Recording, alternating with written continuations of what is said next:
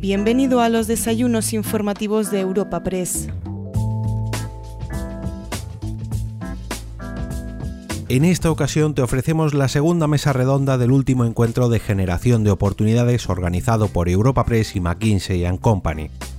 En este panel que lleva por título Liderando la sostenibilidad en una economía de oportunidades territoriales podremos escuchar las intervenciones del CEO de Iberdrola España, Ángeles Santamaría, el presidente de Renfe Isaías Taboas, el presidente de Correos Juan Manuel Serrano y el CEO de Aedas Homes David Martínez. Esta mesa redonda está moderada por la directora de expansión en Europa Press Candelas Martín de Caviedes. Blanca Ulibarri, directora de Relaciones Institucionales en Europa Press, ha sido la encargada de conducir el encuentro y presentar a los integrantes de esta mesa redonda. Vamos ahora con la segunda mesa, liderando la sostenibilidad en una economía de oportunidades territoriales. Para esto tenemos aquí a los siguientes ponentes. David Martínez, consejero delegado de Aedas Homes. Ángeles Santamaría, consejera delegada de Iberdrola. Juan Manuel Serrano, presidente de Correos, e Isaías Tabuas, presidente de Renfe. La mesa estará moderada a cargo de Candelas Martín de Cavides, directora de Desarrollo de Negocio de Europa Press. Gracias, Candelas. Bueno, muy buenos días a todos.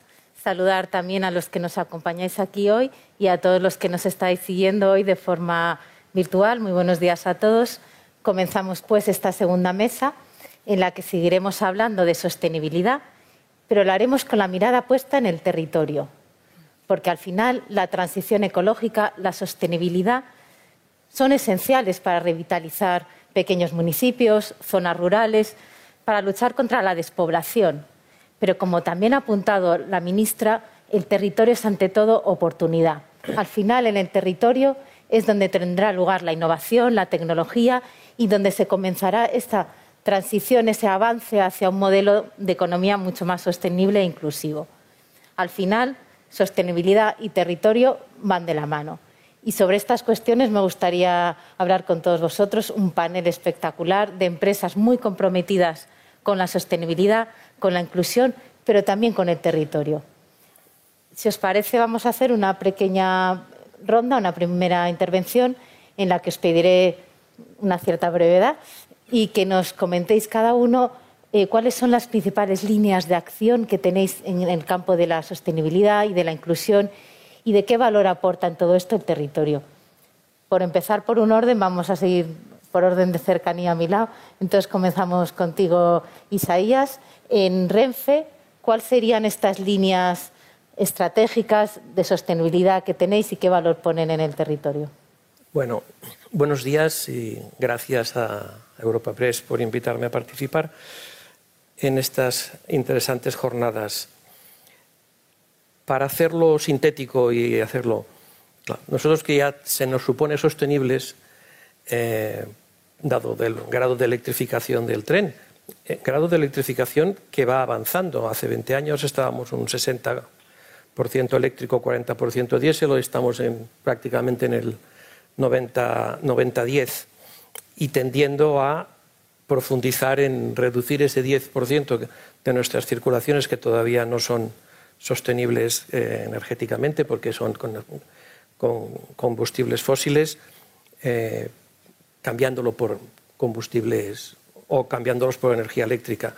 Eh, incluso aunque las líneas no estén electrificadas, todo el mundo sabe que Renfe, vamos, suprimimos un concurso y renunciamos a un concurso y de trenes porque la industria nos estaba dando trenes diésel, dijimos no, no pueden ser trenes diésel, inventaros algo, eh, alguna solución para que incluso en aquellas vías que no estén electrificadas podamos circular de manera sostenible. Ese es un ejemplo de, sostenibilidad. El, otro ejemplo de sostenibilidad podría ser cuando, aunque parezca mentira, cuando ponemos un servicio como el hablo, eh, en nuestro caso, eso es el equivalente de sacar de la carretera 21.000 coches, pasar de 21.000 coches que funcionan con gasolina a 21.000 coches eléctricos. Esa atracción, ese cambio de modalidad, ese cambio del modo carretera a modo, tren, es el equivalente de cambiar a 21.000 coches. Y, además de eso, estamos en, nuestros propios proyectos, de, en nuestras instalaciones nuestros cambios de iluminación, eficiencia energética, etcétera, donde todavía tenemos un camino para recorrer y, por ejemplo, en los talleres estamos avanzando mucho en eso, pero todavía nos queda, no somos complacientes, eh, creemos que todavía hay mucho terreno para avanzar en el concepto de sostenibilidad. Y para hacerlo corto, de inclusión me reservo para la próxima, para que los demás puedan hablar también. Fantástico. Tendremos tiempo para profundizar en muchas cuestiones lo cual agradezco, muchas gracias Isaías, la brevedad. Bueno, Juan Manuel, eh, Correos es un negocio de servicio público tradicional, histórico. ¿Qué papel juega aquí la sostenibilidad, la inclusión y el territorio? Pues eh, empezando por el agradecimiento a Europa, querido amigo Asís, eh, muchas gracias por la oportunidad y a McKinsey. para nosotros es clave en nuestro futuro. ¿no? Correos es mucho más, no solo un servicio público. Correos es una empresa que va mucho más allá, aunque es verdad que se nos conoce tradicionalmente por la carta, esa carta que por desgracia va desapareciendo, va disminuyendo cada año. Nosotros venimos emprendiendo muchas líneas de actuación como todo el sector. Nosotros somos la flota de vehículos eh, más eh, eléctricos más grande que existe en todas las empresas de última milla, del sector logístico distribución. Son 2.000 vehículos eléctricos, toda la energía que consumimos es de origen renovable, todas las luminarias que veis en los centros de tratamiento de clasificación grandes son todas LED de hace años. Pero más allá de eso, a mí me gusta poner el acento siempre en este tipo de jornadas en un paso más. Y es el paso de la pedagogía o de la enseñanza a nuestro cliente y a nuestro usuario. A veces incluso va contra nuestros propios intereses. Pero yo creo que es necesaria esa reflexión también desde la empresa, más desde una pública. Eh, hay muy poca gente que tenga conciencia eh, con el crecimiento del e-commerce que vemos día a día, que, el paquete que se entrega en última milla no, no es gratis. Hemos dejado que se educara a nuestros jóvenes, a los que son digitales, a los que compran online, que consumen diariamente a través de grandes marketplaces. Hemos dejado que se criaran en la cultura de y te lo llevamos a casa gratis. Bueno, pues ni es gratis económicamente, ni es gratis medioambientalmente. Por eso nosotros ponemos en marcha productos que denominamos envíos responsables para concienciar a nuestro usuario de que ese coste existe y que hay que analizarlo cada vez que una persona compra online y compra dos y tres tallas de una misma prenda para probárselas en casa, normalmente se devuelven dos, una, dos. Eso tiene un coste. Y eso tiene un coste que alguien asume económicamente y tiene un coste para toda la sociedad medioambientalmente. Ese cálculo es importante hacerlo. Y es importante esa pedagogía que yo creo que es de todo el sector, no solo de nuestra empresa, no tratándose de eh, lanzar la responsabilidad sobre el consumidor, sino dándole toda la información y todos los datos para que entienda que tiene el poder, porque es el que usa el ratón y hace clic para efectuar la compra. Pero es necesario que todo sea urgente, es necesario que todo sea en 24 horas. Nosotros no renunciamos a ese tipo de productos, pero para cierto tipo de productos. Estamos hablando de la distribución de una vacuna, evidentemente 24 horas me parece mucho. Ahora, hay compras que muchas veces son compulsivas, a la que nos llevan, que yo creo que merecen una reflexión. Porque a lo mejor la podemos tener en casa en 72 horas. Y si la tenemos en 72 horas, el coste medioambiental es totalmente diferente. Y por lo tanto, el impacto no tiene nada que ver para el conjunto de la sociedad. Pues yo creo que es nuestra tarea explicarlo, o intentar explicarlo. Y esperemos tener éxito. Yo creo que ponemos los productos a disposición pero falta la parte de la explicación y la llegada. Y aquí me quedo, que sé que va a haber luego más interesante. muy interesante porque luego hablaremos precisamente de eso, del papel que tenéis vosotros como empresas tractoras en concienciar y me gusta mucho en hacer pedagogía. Eh, Ángeles, eh, ¿cuál es la visión que tenéis en, en Iberdrola sobre la transición ecológica, sobre las oportunidades que se abren en todos los territorios? Buenos días a todos. Muchas gracias por la invitación a Europa Press y también a McKinsey. Y buenos días, querida presidenta de la CNMC y autoridades y a todos los que nos escucháis.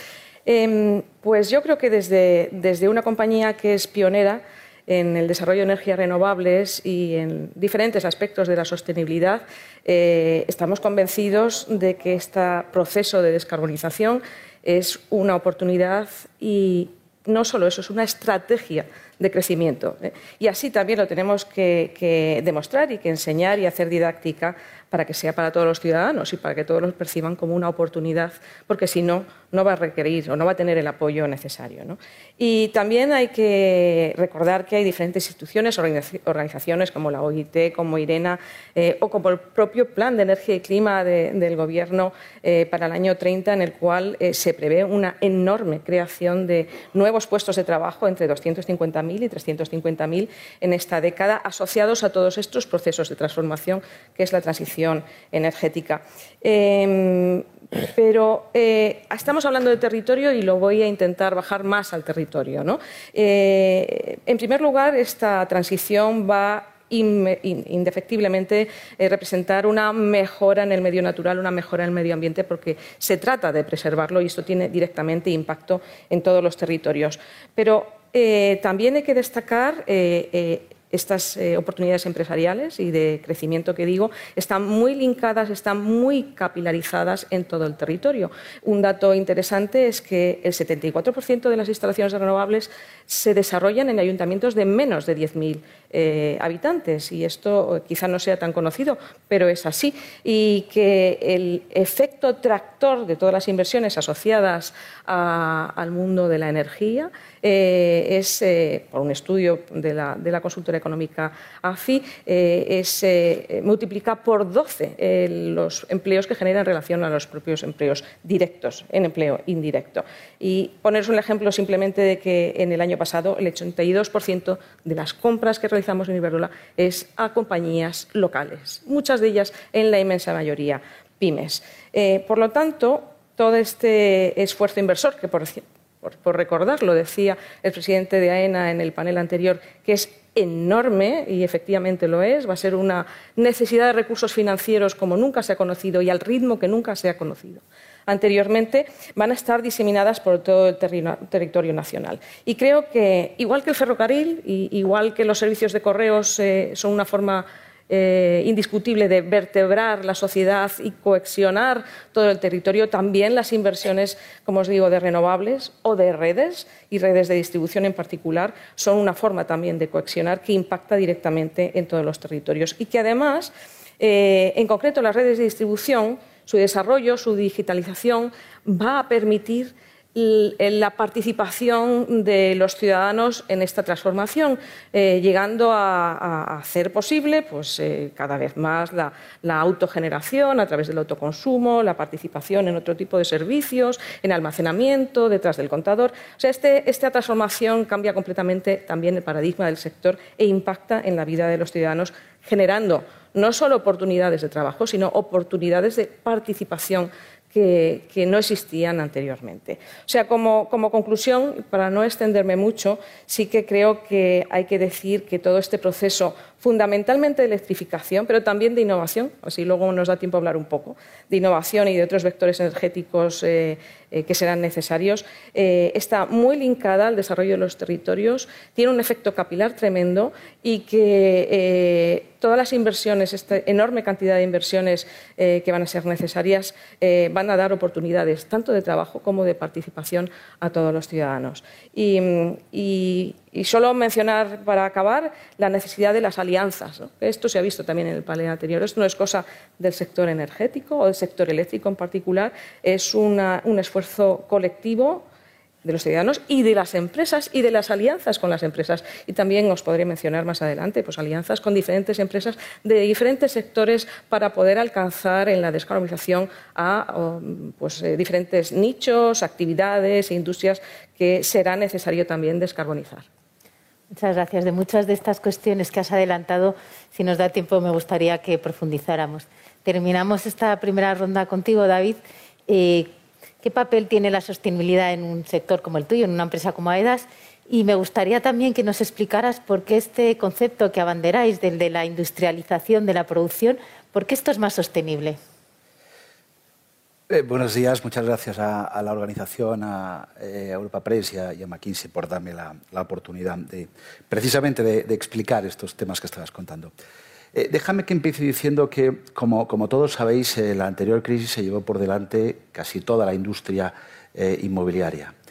Y, en los últimos años lo que hemos venido ha sido reconstruyendo esa industria, pero de forma muy diferente, sobre la base de unos pilares muy distintos y que son básicamente la sostenibilidad en primer lugar, la digitalización de nuestros procesos, la industrialización también, y ahora explicaré el motivo, y el cuarto es el gobierno corporativo, un gobierno mucho más sano que nos, eh, que nos da muchísima más solidez en nuestros planteamientos, como, como industria y no tanto como negocio, que es como quizá se concebía en el, en el anterior ciclo.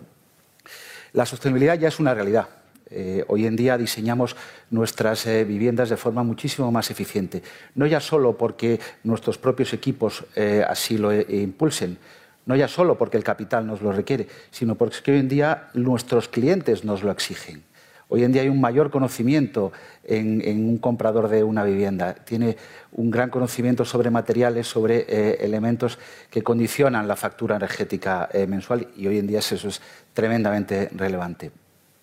Las compañías promotoras y, el caso de AEDAS, que es una nativa digital y nativa eh, sostenible, monitorizamos el consumo o el impacto en la huella de carbono que generan nuestros edificios, no solo en la fabricación, sino también durante la explotación. Nosotros tenemos el objetivo de en 2030 reducir al 50% el impacto de la huella de carbono. Es verdad que comparado con otras eh, compañías que han presentado hoy, todavía estamos un poco más atrás, pero es que venimos del Pleistoceno como industria. Eh, por tanto, nos queda mucho camino eh, todavía por recorrer. Y antes mencionaba la industrialización. La industrialización, primero, es una necesidad vital como industria. Somos muy dependientes en mano de obra, mano de obra que es eh, de muy baja cualificación, mano de obra que además eh, está envejeciendo y para la que no hay reemplazo. Y por tanto necesitamos buscar implementar mecanismos nuevos para sustituir esa mano de obra. Pero también nos hace falta industrializar los procesos para ser más eficiente. Pensad que nuestra industria, que construía hasta hace tres días, como los romanos, era secuencial. Empezábamos a hacer el movimiento de tierras y una promoción, hasta que no terminábamos el movimiento de tierras no hacíamos la estructura, luego la albañilería y así sucesivamente. Por tanto, íbamos acumulando toda una serie de, retrasos. Necesitamos transformar ese proceso eh, eh, secuencial en un proceso simultáneo y la industrialización es una fórmula. La industrialización, y hoy en día AEDAS eh, hace aproximadamente un tercio de nuestra producción de forma industrializada, bien viviendas completamente modulares que se hacen en plantas de ensamblaje como las de los coches o como las de los aviones, o elementos parciales, como los cuartos de baño, donde este año hemos puesto más de 2.000 cuartos de baño industrializados y el año 22 eh, pondremos cerca de, de 3.000. Por un lado, nos permite generar muchos menos residuos. Somos más e-, eficientes desde el punto de vista energético al concentrar todas las actividades en un proceso industrial permite la integración de eh, pues, eh, eh, mujeres en, las plantas de ensamblaje, cosa que hasta la, hasta la fecha encontrar una mujer en una obra era, era bastante complicado. Pero además permite una conciliación familiar. Son horarios o jornadas de, ocho horas, normalmente a doble turno, donde los trabajadores viven en los alrededores de, la, planta. Y permite también llevar una actividad económica a zonas donde hace falta fijar eh, eh, población. En definitiva, es la solución para que nuestra eh, industria realmente sea una industria y sea sostenible y seamos eficientes y seamos capaces de atraer la, inversión. Interesante, lo que iremos avanzando en muchas de las cosas que ya has apuntado. quería preguntarte a ti, Isaías. hemos hablado mucho, se ha hablado antes de movilidad sostenible, también algo ha hablado el presidente consejero delegado de AENA. Y aquí el reto es que la movilidad sostenible lo sea para todo el territorio. ¿Cuáles serían, desde tu punto de vista, los principales desafíos y qué papel puede jugar la intermodalidad en todo esto? Bueno, yo creo que lo primero que hay que decir es que la movilidad sostenible requiere coraje para vencer las resistencias. Y me voy a explicar. Eh, cuando estamos hablando de movilidad sostenible, estamos hablando de hacerlo de la manera más eficiente y más sostenible y que dé mayor capacidad de servicio a los ciudadanos. Y aunque yo soy el presidente de Renfe y a lo mejor alguien le, vaya a extrañar, yo debería decir que en algunos momentos el tren no es el medio más sostenible. Porque un tren que pueda llevar siete personas de promedio al día, un tren que tenga 300 plazas, eh, siguiendo un poco eh, la línea de lo que hablaba Juan Serrano antes, no es sostenible y es más eficiente y más sostenible eh, económicamente, pero también medioambientalmente, Por ejemplo, un, servicio de taxi eléctrico o microbús eléctrico a demanda para unir núcleos de población o personas que tengan que desplazarse, por ejemplo, a acumularse en una estación donde ya puedan coger el tren 200 o 300 personas que lo llenan.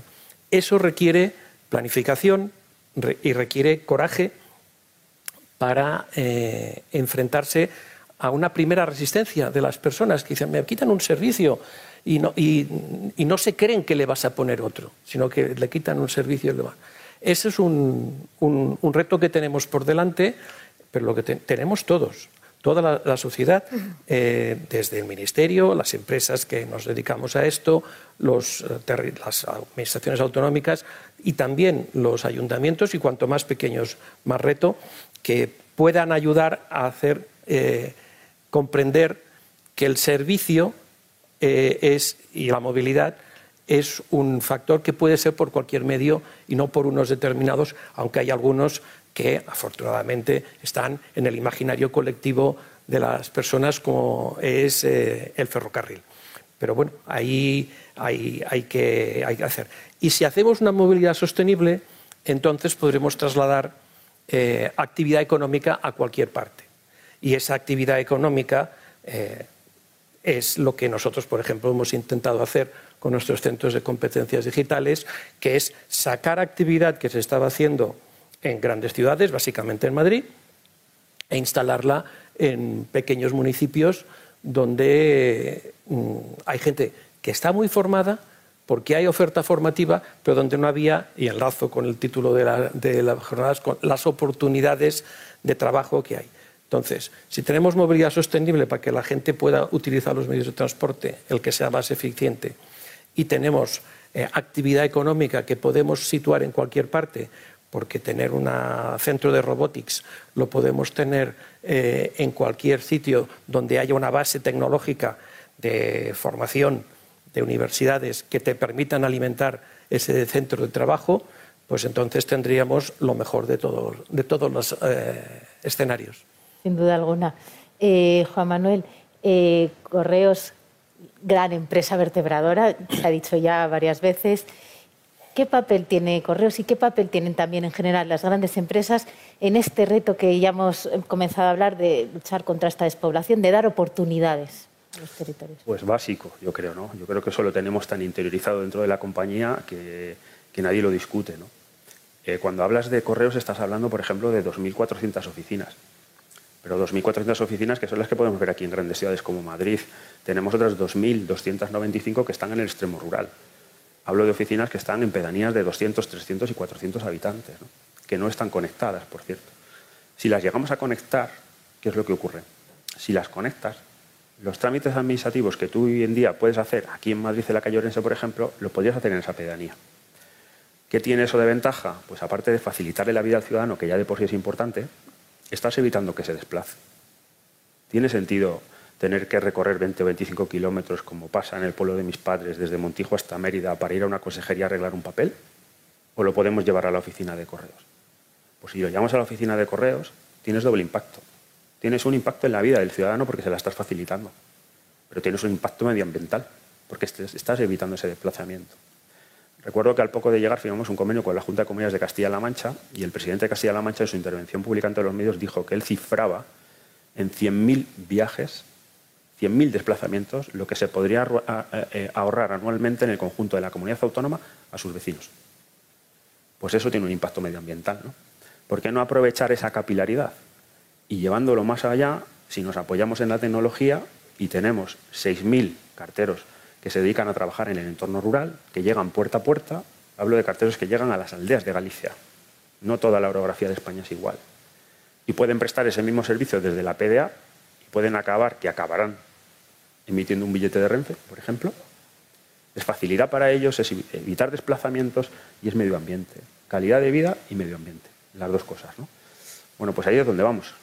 A intentar aprovechar la mayor red distribución que tiene nuestro país. En vehículos, llevando correspondencia o paquetería y en servicios, utilizando tanto las oficinas como al personal que trabaja en el entorno rural. Una mezcla perfecta entre territorio y sostenibilidad, como bien dices. Ángeles, has mencionado mucho, eh, al final de tu intervención sobre todo, en el papel que tiene vuestro proceso de transición ecológica en el territorio y en cómo participan, creo que has dicho un 82% ¿no? de las compras. ¿Cómo adaptáis todo ese proceso a la realidad que tienen cada una de las comunidades locales? Bueno, a través de la colaboración intensa con nuestros proveedores. Como te decía, el papel de los proveedores eh, es fundamental para nosotros, muchos de ellos pymes, y, el, que nos acompañen en esta transición es fundamental. Y el reparto o la distribución entre los diferentes territorios es eh, muy relevante. Hay muchos datos que no son conocidos, como este que decía de los municipios pequeños ¿no? en el entorno de renovables, pero también, el, por ejemplo, el 90% de todos los equipos y servicios asociados al desarrollo de redes eh, se produce en España y lo compramos en España en proveedores especialistas en este tema, desde equipos eléctricos, protecciones, eh, mm, eh, instalaciones. Y servicios de mantenimiento asociados. Y es no solo eso, sino que les ha dado la capacidad de participar en este sector y competir eh, eh, eh, con éxito en, el exterior. Y tengo otros muchos casos, porque yo creo que lo importante no es que lo contemos nosotros, lo importante es que lo, cuenten ellos. ¿no? el caso de Navantia, que es quizá uno de los más paradigmáticos que le ha permitido de entrar en un sector tradicional, con sus dificultades, como es la fabricación de, buques, etcétera, a entrar en el sector de las renovables a través de la eólica marina, con el que mantenemos una colaboración ya de largos años y que son suministradores eh, de tecnología, diferentes piezas y equipos para eólica marina que nos acompañan en nuestro proceso de construcción de proyectos fuera de España, ¿no? O de la primera subestación eh, eólica marina en el en el proyecto de Wikinger en Alemania, eh, que se construyó en los astilleros de, Cádiz, o en los de Fene, que ahora nos está fabricando para un proyecto en Francia y en Estados Unidos, o los fabricantes en Asturias de eh, depósitos especializados para almacenamiento de hidrógeno en un proyecto en Puerto Llano, y multitud, que tengo una lista larguísima y no quiero mm, eh, tomarme el tiempo en eso, multitud de pequeños fabricantes de todo tipo de equipos o eh, en Extremadura, transformadores en Asturias, eh, en, Castilla y León, en, Andalucía, que nos acompañan en esta transición y que es realmente una oportunidad si la sabemos enfocar y aprovechar las capacidades. Yo creo que es algo que también se ha mencionado y que eh, en diferentes momentos, las capacidades que tenemos en este país, que son muchas. No solo somos grandes empresas, tractores con capacidad de inversión y de crecimiento. vamos a invertir en estos, de aquí al 25 tenemos un plan de 75.000 millones de euros en todo el mundo, 14.300 de ellos en España, fundamentalmente en renovables y en redes. Pero es una oportunidad para que toda la cadena de suministro venga con nosotros y realmente generemos crecimiento y oportunidades de trabajo. Normalmente, además, Empleo de alta calidad, empleo que cubre desde formación profesional hasta eh, ingenieros y posgrados, ¿no? y en el que estamos plenamente involucrados también a diferentes programas y, proyectos eh, para atraer empleo joven. Eh, un dato interesante es que en el año 21 contratamos a 5.600 personas en todo el mundo, un 60% más que el año pasado, 36% de ellos menos de 30 años. Así que para nosotros el talento joven que necesitan estas empresas, que necesitamos nosotros, es fundamental atraerlo, mantenerlo a este sector. Y yo creo que se, atrae no solo con las condiciones salariales, con las condiciones de estabilidad, con los empleos, eh, digamos, de calidad, con un proyecto de largo plazo, sino también eh, sabiendo que estás en un sector que tiene un propósito y que tiene una misión. Y estoy, yo creo que las generaciones más jóvenes quizá lo valoran más de lo que quizá yo lo valoré hace unos cuantos años, ¿no? Pero trabajar en una empresa que se dedica a la descarbonización, que tiene entre su misión eh, contribuir a que el mundo sea mejor, es un factor fundamental para atraer este talento, ¿no? Sin duda hablaremos luego sobre talento e innovación. Antes, por, por terminar con David, justo al final de tu intervención apuntabas a un concepto muy interesante. En el momento que uno industrializa, la producción puede ser off-site, es decir, se puede llevar a otros lugares sacándola de, donde luego está la vivienda final, por así decirlo. ¿Qué potencial tiene esto sobre zonas menos pobladas? ¿Qué futuro ves? ¿Supondrá un cambio de paradigma? Enorme, enorme, sin duda. Fíjate, hoy en día la tecnología y la innovación nos permite fabricar una vivienda lejos del, solar donde la vamos a, construir. Y además lo permite hacerlo, permite hacernoslo de, mejor calidad, eh, de forma eh, más sostenible y además de forma mucho más rápida, ¿no? porque lo vamos a hacer, como mencionaba antes, eh, simultáneamente con el resto de la ejecución. y eso permite el, desarrollar actividad en muchas localizaciones fuera de los entornos puramente urbanos. Eh, y es una magnífica oportunidad también para hacer de nuestro sector un sector que sea exportable. Hasta la fecha nunca habíamos sido un sector que pudiese exportar. Hoy en día podemos fabricar cuartos de baño, por poner un ejemplo, y llevarlos a las islas o llevarlos al extranjero fácilmente. Eh, estamos empezando, no obstante. Yo recuerdo hace cuatro años cuando pusimos en marcha esta iniciativa, solo encontrábamos un fabricante de cuartos de baño en Almería, que además trabajaba para los hoteleros suizos y, británicos y le convencimos de que había una oportunidad en el mercado residencial. Hoy afortunadamente hay casi una docena de fabricantes eh, de cuartos de baño. Lo mismo está ocurriendo con fachadas y con otros, otra serie de elementos. Es decir, estamos eh, construyendo una nueva industria auxiliar que nos va a permitir beneficiarnos a todos, a los promotores porque seremos más eficientes y podamos dar un mejor servicio y más rápido, pero también eh, eh, los clientes porque van a disfrutar antes de su vivienda con mejor eh, calidad y muchas zonas donde podrán crearse actividades empresariales auxiliares que nos dé servicio a, la, industria. Realmente muy interesante. De alguna manera todos lo habéis mencionado y se ha mencionado también mucho en la anterior mesa. Detrás de la sostenibilidad está sin duda la innovación, la apuesta por la tecnología, pero también supone, y Ángeles ha apuntado, ¿no? supone nuevos perfiles, nuevas capacitaciones lo cual también supone un resto de gestión por parte de las empresas. Entonces, quería preguntaros cómo gestionáis esta transformación tecnológica y cómo gestionáis las nuevas capacidades que se requieren en vuestros equipos. Comenzamos, si quieres, por ti, Isaías.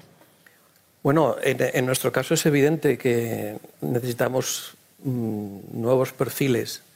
El, el, modo de producción ferroviario, en esencia, no cambia, eh, pero la automatización lo que hace es que necesites menos gente para determinado modelo de cosas. Tenemos más del 60%, casi, casi dos tercios de nuestros billetes ya no se venden en taquilla, se venden a través de las aplicaciones móviles, de la web, etcétera, mejorable por siempre la web de Renfe, ya lo digo antes de que nadie lo piense, eh, pero eso significa que eh, vamos cambiando y necesitamos gente diferente. Ahora, por ejemplo, necesitamos mucha gente para todo lo que es el análisis de datos. El análisis de datos, tanto para lo que es el mercado, sistemas de revenue mm, comercial, son gente que tiene que estar permanentemente mirando las oscilaciones del mercado, las indicaciones, cómo funciona la oferta y la demanda en cada momento, en cada tren, eh, y, con la competencia también, y también en todo lo que es el mantenimiento de los trenes. Los trenes generan, que están sensorizados, generan eh, millones de datos cuyo correcto aprovechamiento, cosa que todavía no estamos en, condiciones de decir que lo hacemos todo lo correcto que a mí me gustaría, el correcto aprovechamiento de, posibilita, digamos, un mejor y un más eficiente mantenimiento y, por ejemplo, que cuando llega el tren al taller por la noche o, o el momento que le toca, sepas exactamente qué es lo que tienes que tocar que es lo que tiene, en vez de revisarlo todo, revisar exactamente aquella pieza, que aquel indicador que tienes, que, ya te va diciendo ah, en remoto que eso es lo que tienes que cambiar. Todo eso es una, gran revolución que en nuestro caso tiene que ir muy ligada de la oferta formativa, eh, especialmente en una parte de la formación profesional, la, que está ligada al mantenimiento, y donde tenemos que poner en marcha y ponemos en marcha eh, startups que nos ayuden a mm, desarrollar mm, parte de esas tecnologías que después tendremos que aprovechar. Interesante. Eh, Juan Manuel, Correos ha sufrido una transformación gracias a la tecnología espectacular. ¿Cómo la habéis gestionado? La veo de una forma muy parecida a la que comenta Isaías, ¿no? pero veo una doble vertiente, una interna y otra externa. En la parte interna estamos trabajando en la misma línea que Renfe. Es verdad que necesitamos ciertos perfiles y que tenemos ciertos problemas para encontrarlos y que tenemos que adaptarnos. por ejemplo, en temas de ciber, eh, nosotros sufrimos ataques de ciber prácticamente a diario y en periodo electoral no os lo podríais imaginar. Eh, pero vamos construyendo conforme vamos pudiendo, invirtiendo nuestros recursos y diseñando los planes de formación anuales de acorde a lo que necesitamos o vemos, creemos que vamos a necesitar. ¿no? En materia de datos estamos haciendo una inversión tan grande como la de, como la de Renfe. ¿no? Pero me preocupa sobre todo la formación externa. Nosotros nos dedicamos a formar también a muchos clientes. Y yo veo una falta de capacitación en conjunto en el tejido productivo nuestro, teniendo en cuenta, y hablo especialmente de las pymes españolas. ¿no? vamos a tener que competir todos en un mundo global y digital. Y en la parte digital no somos lo suficientemente competitivos. ¿no? ¿Por qué digo esto? Digo esto porque nosotros decidimos, para generar oportunidades, poner a disposición de todo el conjunto de las empresas españolas, pero especialmente las pymes, las pequeñas y medianas, nuestra red de distribución. Y para ello pusimos en marcha nuestro propio marketplace. Bueno, pues es un marketplace que se llama Correos Market que está generando datos. Y esos los analizamos.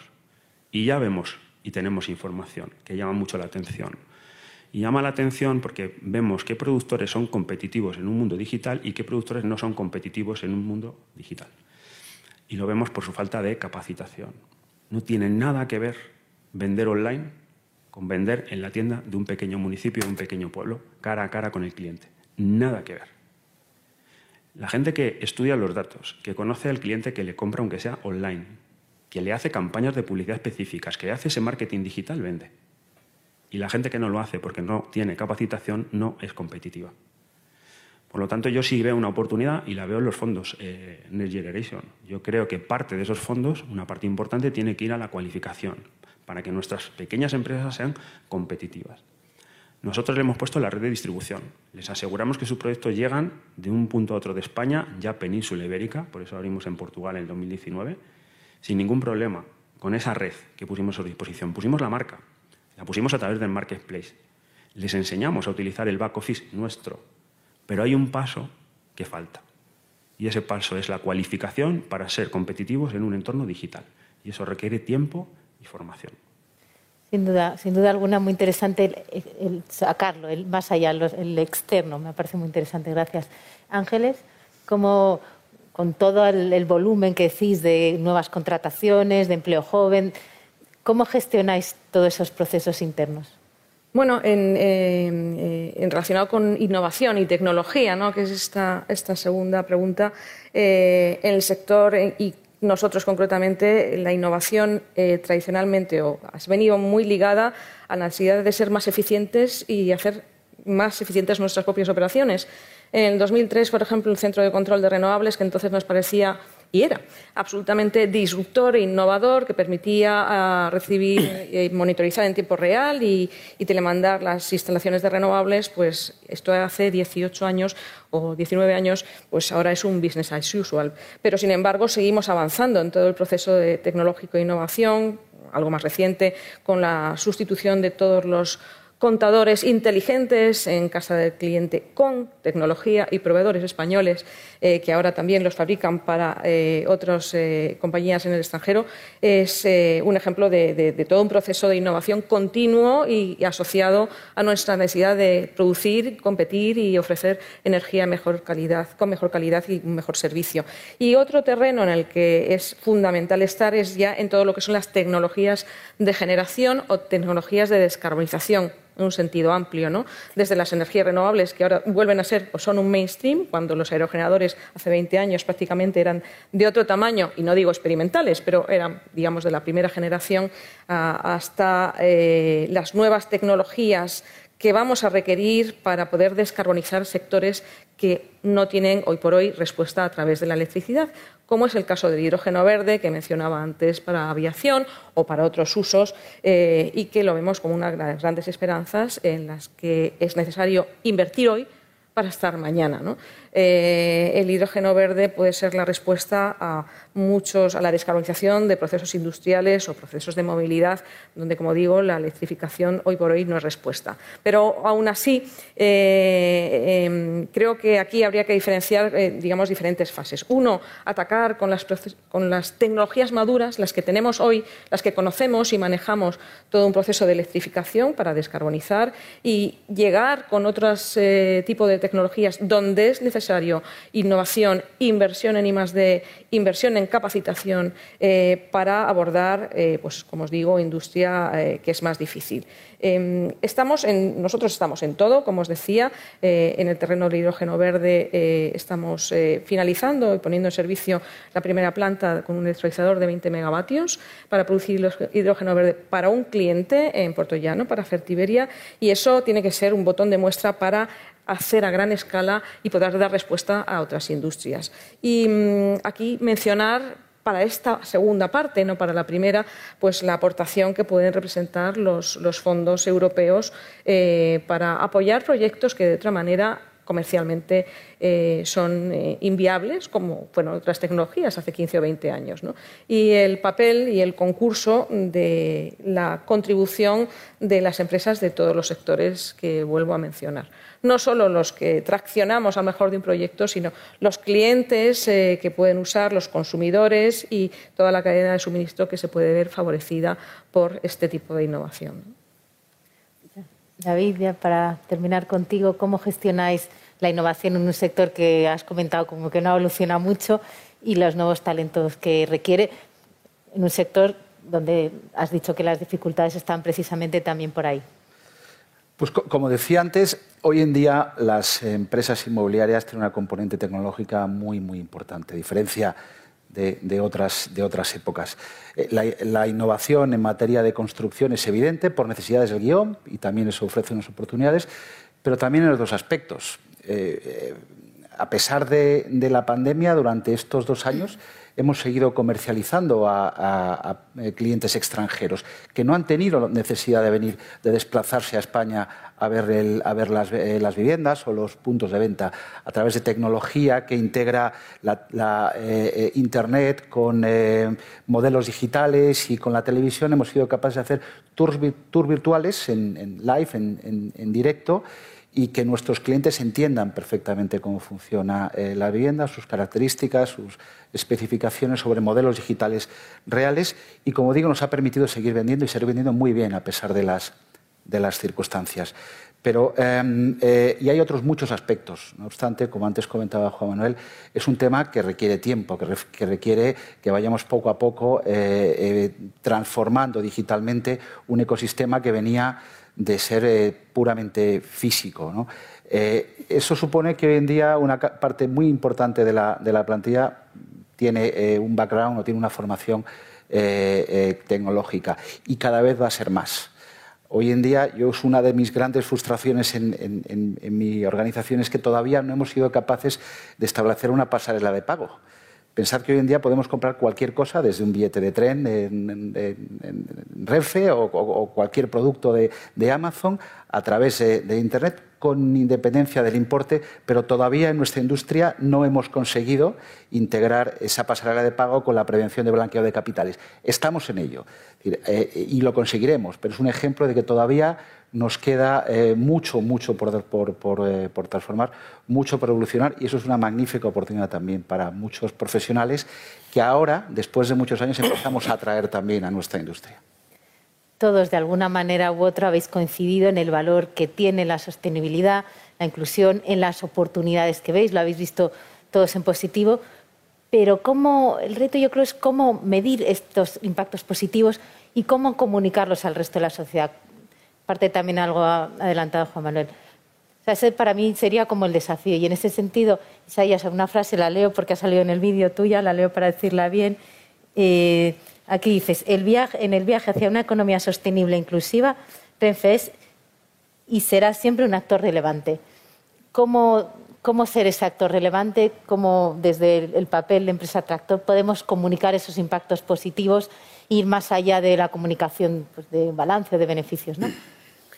Bueno, queremos seguir siendo un actor relevante, pasar de ser el, único a un actor relevante, que ya es mucho pasar.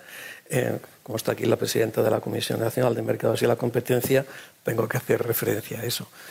Eh, hombre, eh, ser un actor relevante, en, nuestro caso, y como empresa pública, significa coger un camino que a lo mejor el mercado no te llevaría. Es decir, el ejemplo que he puesto antes, en, ninguna empresa mm, normal, es decir, cotizada, que tiene que responder ante, sus accionistas, sería muy normal que se tirase para atrás un concurso mm, de, trenes que, van a ser, eran más baratos, los que nos daban diésel, de lo que van a ser los trenes que nos den de, mm, con baterías o con hidrógeno o con lo que sea. Es decir, eh, ser relevante significa apostar. En nuestro caso, y apostar incluso aun sabiendo de que a veces esa apuesta eh, será a muy largo plazo. Ahora estaba antes, estaba recordando una cosa que la gente no lo sabe, aunque seguramente vosotros lo habéis en Europa lo publicasteis en su día. Ahora hace 11 años, eh, FEDE, que ahora está integrada en Renfe, presentó el primer tren, de, tren tranvía de hidrógeno, que se llama Alfaviolo, en Asturias. Y, fue una apuesta que se hizo en su día, pero que, como, como todas las apuestas, a veces llegan en un momento en que la sociedad no está dispuesta todavía a aceptar esa, nueva tecnología o, o, llegas antes al mercado y por lo tanto fracasas. Eso fue un ejemplo. Ahora estamos en varios proyectos de hidrógeno, estamos con otras entes, porque la, sociedad está madura. Una empresa que quiere ser relevante tiene que tener, y, sobre todo si es una empresa pública, tiene que tener una parte de su actividad pensando en que tiene que hacer cosas que, aunque no sean excesivamente, digamos, rentables a muy corto plazo, sientan bases para el futuro. El secreto está en que ese equilibrio eh, esté lo más cerca de esa lucha esté lo más cerca del punto de equilibrio, porque si no, la misma prensa lo que te dirá es que es un despilfarro, aunque después eso sirva para el futuro. Entonces ahí es, es el, bueno, ahí está la, clave del éxito. Eh, Juan Manuel, lo has mencionado mucho y me ha parecido muy revelador, ¿no? Esa pedagogía ¿Qué, puede estar fallando? Pues, o sea, el papel vuestro es claro, el papel de correos, pero ¿cómo seguir avanzando? O sea, ¿cómo, cómo hacer bien esa pedagogía? ¿Cómo llegar, transmitir ese mensaje? Bueno, yo soy firme defensor de la colaboración para poder hacerlo. ¿no? Yo creo que nosotros solos por sí mismos es difícil, como cualquier empresa. Todos peleamos por ese espacio de comunicación, por trasladar nuestro mensaje, pero la colaboración que con te va abriendo puertas. ¿no? En ese sentido, nosotros estamos trabajando muy intensamente, por ejemplo, con las cámaras de comercio. Con eso creemos que llegamos al tejido productivo. En el caso de los productores más locales, trabajamos con asociaciones como la Federación de, Municipios, de Mujeres Rurales, perdón, con lo cual eh, creemos que nos da garantía y que somos capaces de trasladar nuestro mensaje con más nitidez. Yo creo que la empresa pública, y aquí sí me quedo con lo de público, que yo le digo a muchos de mis colaboradores que es el apellido, el nombre es empresa, eh, tiene un debe con la sociedad ¿no? mayor. Todas las empresas lo tienen, pero la pública mayor. Cuando dices esto desde una empresa pública, naturalmente se mira hacia el ciudadano, cosa que es verdad. Pero yo también creo que lo tiene con el tejido productivo. Entonces yo creo que tiene que ser tractor, tractor del tejido productivo empresarial nuestro, de país. Y creo que eso se puede hacer en colaboración con. La prueba de que va funcionando es que estamos llegando a acuerdos con grandes empresas de este país y que prestamos servicios de terceros en las oficinas. También son utilizadas por empresas, eh, grandes empresas de nuestro país. ¿no? Hemos lanzado hace poco un producto nuevo, que es el servicio de carga aérea, que entrará en funcionamiento operativo yo creo que entre marzo y abril. Se ha hecho con una empresa privada. Yo sí creo en la cooperación público-privada. Es más, creo que hay que evolucionar el concepto tradicional de cooperación público-privada no solo limitándolo a la administración pone para que la empresa privada ejecute, también las empresas públicas podemos participar. Podemos estar en medio, somos reconocidas, llegamos a todo el territorio. ¿Por qué no? Pues abramos esa puerta y explorémosla, ¿no? Pero yo creo que la manera de comunicar y de poder explicarlo al final va a ser en colaboración con múltiples actores. Sin duda, con la participación de todo el ecosistema. Ángeles, este impacto social al final hay que medirlo, ¿no? Tenéis un concepto interesante en Iberdrola, el concepto de dividendo social, pero no dejamos de estar midiendo muchas veces intangibles. ¿Cuáles son los principales desafíos y qué valor aporta conceptos como el dividendo social? Pues eh, efectivamente, el dividendo social es una mirada de 360 grados en lo que acaba de decir eh, José Manuel y es eh, la contribución que tiene que hacer la empresa pública o privada, porque tenemos la obligación eh, a la sociedad que vivimos, a nuestros proveedores, a nuestros empleados, por supuesto, a nuestros inversores, eh, eh, etcétera. Y el dividendo social es una forma de establecerlo, una forma de medirlo también, ¿no? en términos de creación de empleo, en términos de inclusividad. Dejarme que casi que me siento obligada a decir no el reto de incorporar también el reto y los avances que vamos teniendo de incorporar el talento femenino en nuestra organización. Somos un 24% de mujeres en un sector realmente complicado porque hay pocas eh, vocaciones femeninas en, todo este mundo de la energía, en los diferentes niveles, desde ingenieros hasta profesionales eh, eh, técnicos medios. hay pocas mujeres, pero aún así sobrepasamos el nivel que hay en las universidades y en las escuelas, siendo un 24%, y queremos ser un 30% para el año 25. Aún el Consejo de Administración es prácticamente paritario. ¿no? por eso os decía que, que todo este concepto del vivienda social se acaba midiendo en términos de eh, sostenibilidad, emisiones, eh, inclusión, generación eh, de oportunidades, etcétera. Y se acaba midiendo y comparando. Y yo creo que en, la transición energética, en este proceso de descarbonización, desde mi punto de vista, se ha acabado el momento de prometer. Y creo que es el momento de ejecutar.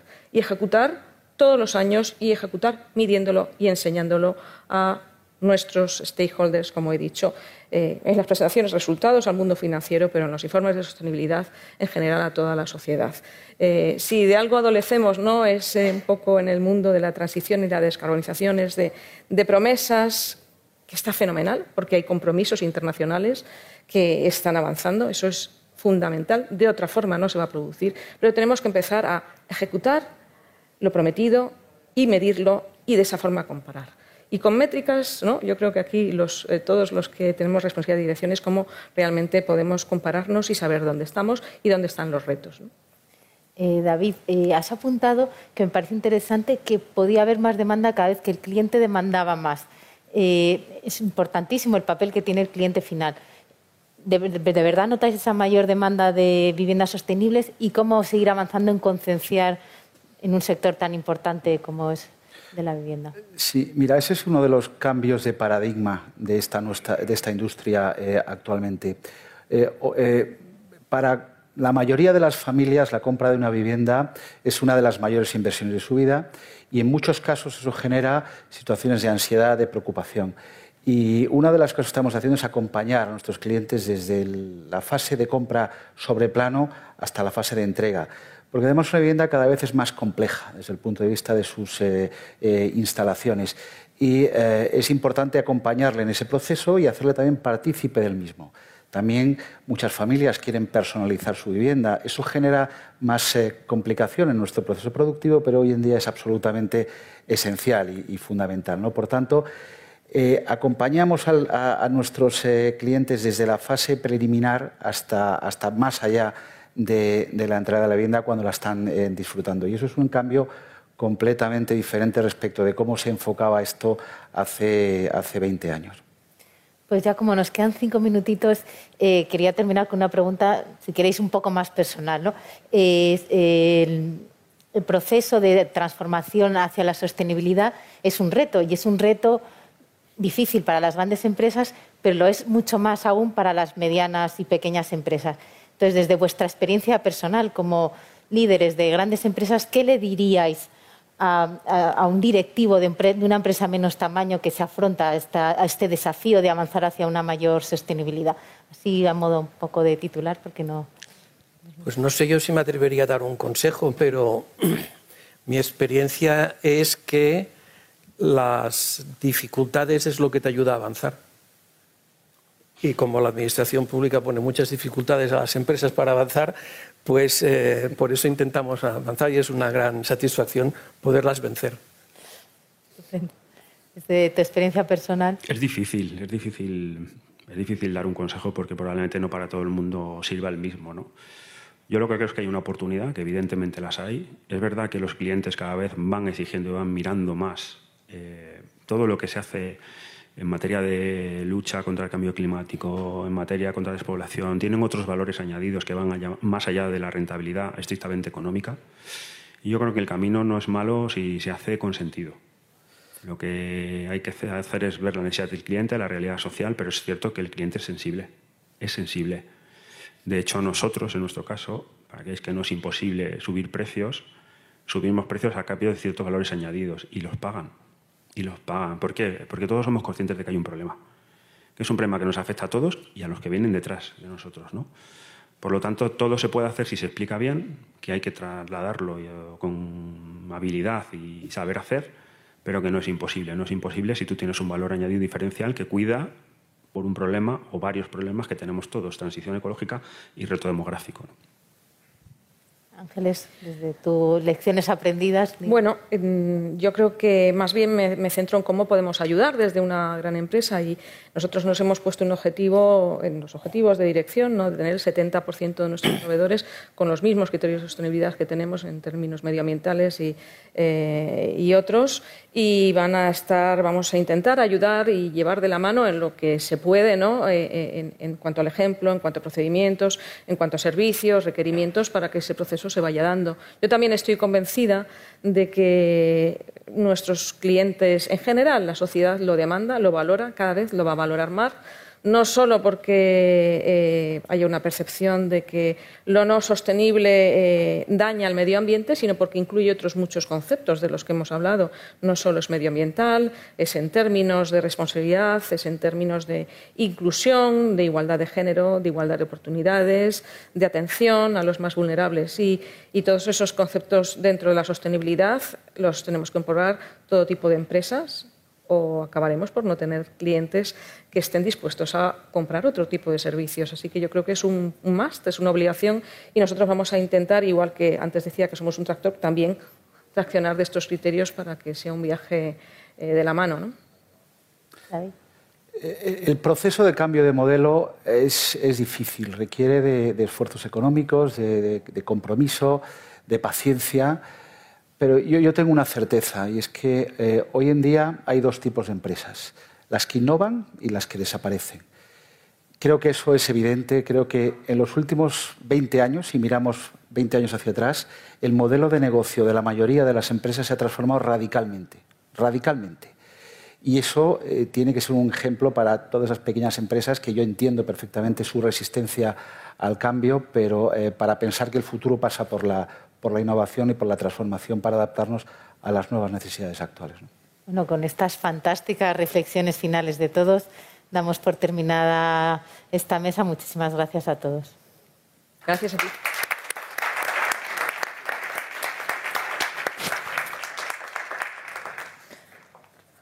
Muchas gracias a todos los ponentes, muchas gracias a los que nos habéis seguido hoy aquí en el auditorio, a los que nos habéis seguido también de forma virtual.